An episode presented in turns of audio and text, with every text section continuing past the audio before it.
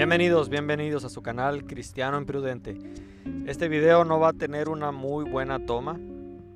No va a tener una muy buena toma porque no traigo la base que uso en mi carro para sostenerla. Entonces con una mano tengo que sostener el celular y con la otra pues el micrófono para evitar ruidos extraños y externos. Eh, esta es la segunda parte del, del libro Ningún reino de Dios. Ningún reino de Dios comenzó en el cielo en 1914. Y vamos en el punto 6. Punto 6 de este estudio. Dice, después de ser destronado el rey Sedequías, el pueblo de Israel continuó siendo el pueblo de Dios, donde los hombres podían prepararse para la salvación. Por esto, el pueblo de Israel tenía el privilegio de ser el reino de Dios y la puerta donde podían entrar los hombres al reino de los cielos. De hecho, Jesús los condenó duramente diciéndoles a los fariseos que ni siquiera ellos entraban al reino de Dios, pero impedían que otros entraran. Dice, lo cual impedían los dirigentes religiosos de Israel con su proceder incorrecto. Mateo 23:13. Hay de vosotros, escribas y fariseos, hipócritas, porque cerráis a los hombres el reino de los cielos. Vosotros ciertamente no entráis y a los que están entrando no les dejáis entrar. Ese es el punto 6 de por qué, ese, eh, por qué no empezó ningún, ningún reino en 1914. Punto 7. Después se va a desglosar con más, de manera más específica. El punto 7 dice, los dirigentes religiosos de Israel no solo cerraban la puerta del reino de los cielos a los hombres, sino que además rechazaron ese reino de los cielos, rechazando a Cristo que era el representante de ese reino de los cielos, cuando éste vino a su pueblo, Juan 1.11, diciendo, convertíos porque el reino de los cielos se ha acercado. Entonces, eh, rechazaban el reino de los cielos porque rechazaban a Cristo, el representante de ese cielo. Punto 8. Por cometer los dirigentes de Israel esas infidelidades, cerrar a los hombres la puerta del reino, rechazar al Mesías y por ende ese reino de los cielos, el Mesías les declaró que perderían ese privilegio de ser el pueblo de Dios y el reino de Dios donde los hombres se preparaban donde los hombres se preparaban para la salvación a la cual ellos le cerraban la puerta. Por eso os digo, os quitaré, os quitará el reino de Dios para dárselo a un pueblo que rinda sus frutos. Mateo 21, 43 al 45. Los sumos sacerdotes y los fariseos, al oír sus parábolas, comprendieron que se estaba refiriendo a ellos. Punto 9. Evidentemente, el pueblo de Israel, por todas esas infidelidades apuntadas, deja de ser el pueblo de Dios y más que dejar, Dios, eh, Dios los ha puesto en pausa. Y es sustituido por los gentiles que constituyen la iglesia de Dios. 1 de Timoteo 3:15. Dios trabajará de nuevo con el pueblo de Israel. Lo vemos en, en el libro de Apocalipsis. Ahorita el pueblo gentil es el centro, por así decirlo.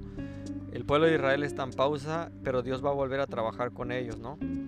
Primera de, Pedro 2.10, vosotros que en un tiempo no erais pueblo y que ahora sois el pueblo de Dios. Punto 10. Es cierto que el rechazo de Israel se refiere a ser rechazado como nación.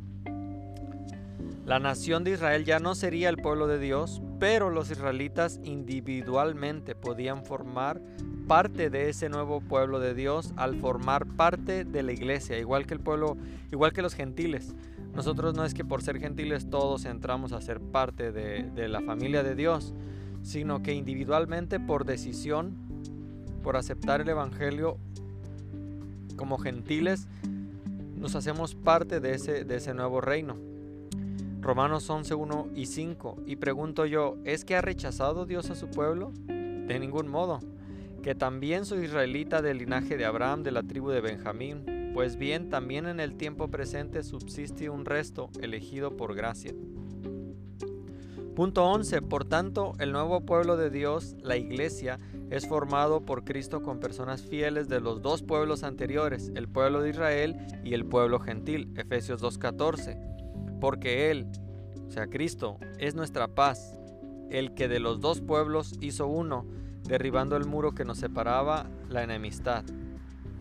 Punto 12. La iglesia de Dios, formada por judíos y gentiles, pasa con toda evidencia a sustituir al pueblo de Israel como pueblo de Dios en el cual los creyentes o cristianos en el Dios verdadero se preparan para la salvación.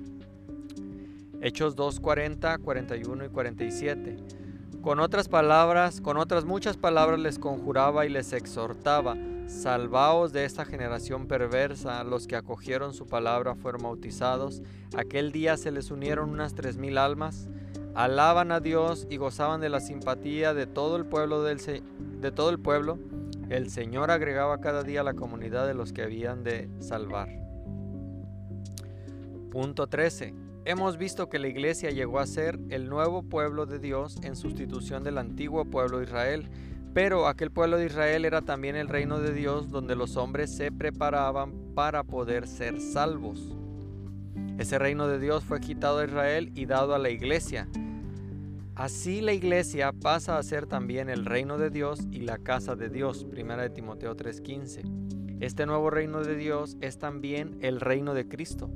Es el reino donde reina Cristo, por lo cual a este reino de Cristo sea la iglesia donde Dios agregaba cada día a los que se iban a salvar, trayéndolos desde las tinieblas. Él nos libró del poder de las tinieblas y nos trasladó al reino del Hijo de su amor. Colosenses 1.13. Punto 14. Evidentemente Cristo es el rey de este nuevo pueblo y nuevo reino de Dios, que es la iglesia, el reino del Hijo de su amor. A este reino de Cristo es donde Dios trae a los hombres por gracia, Romanos 11.5, y donde los salva por la gracia mediante la fe.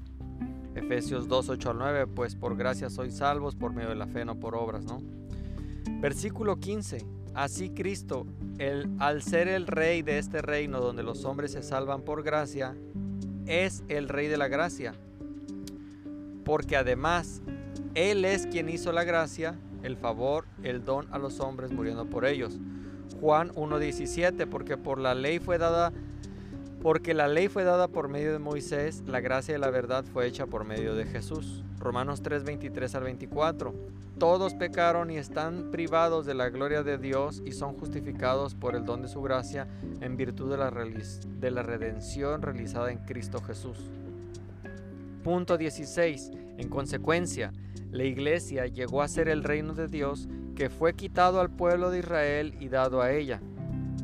Ella es el reino de la gracia donde los hombres son introducidos por Dios y donde son salvados por la gracia hecha por Cristo.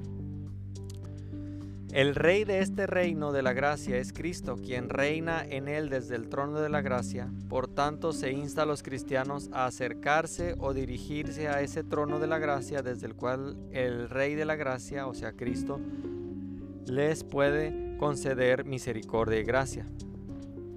Teniendo pues tal sumo sacerdote que penetró los cielos, Jesús el Hijo de Dios, mantengamos firmes la fe que profesamos, pues no tenemos un sumo sacerdote que no pueda compadecerse de nuestras flaquezas, sino que probado en todo, probado en todo, igual que nosotros, excepto en el pecado, acerquémonos por tanto confiadamente al trono de la gracia a fin de alcanzar misericordia y hallar gracia para ser socorridos en el tiempo oportuno.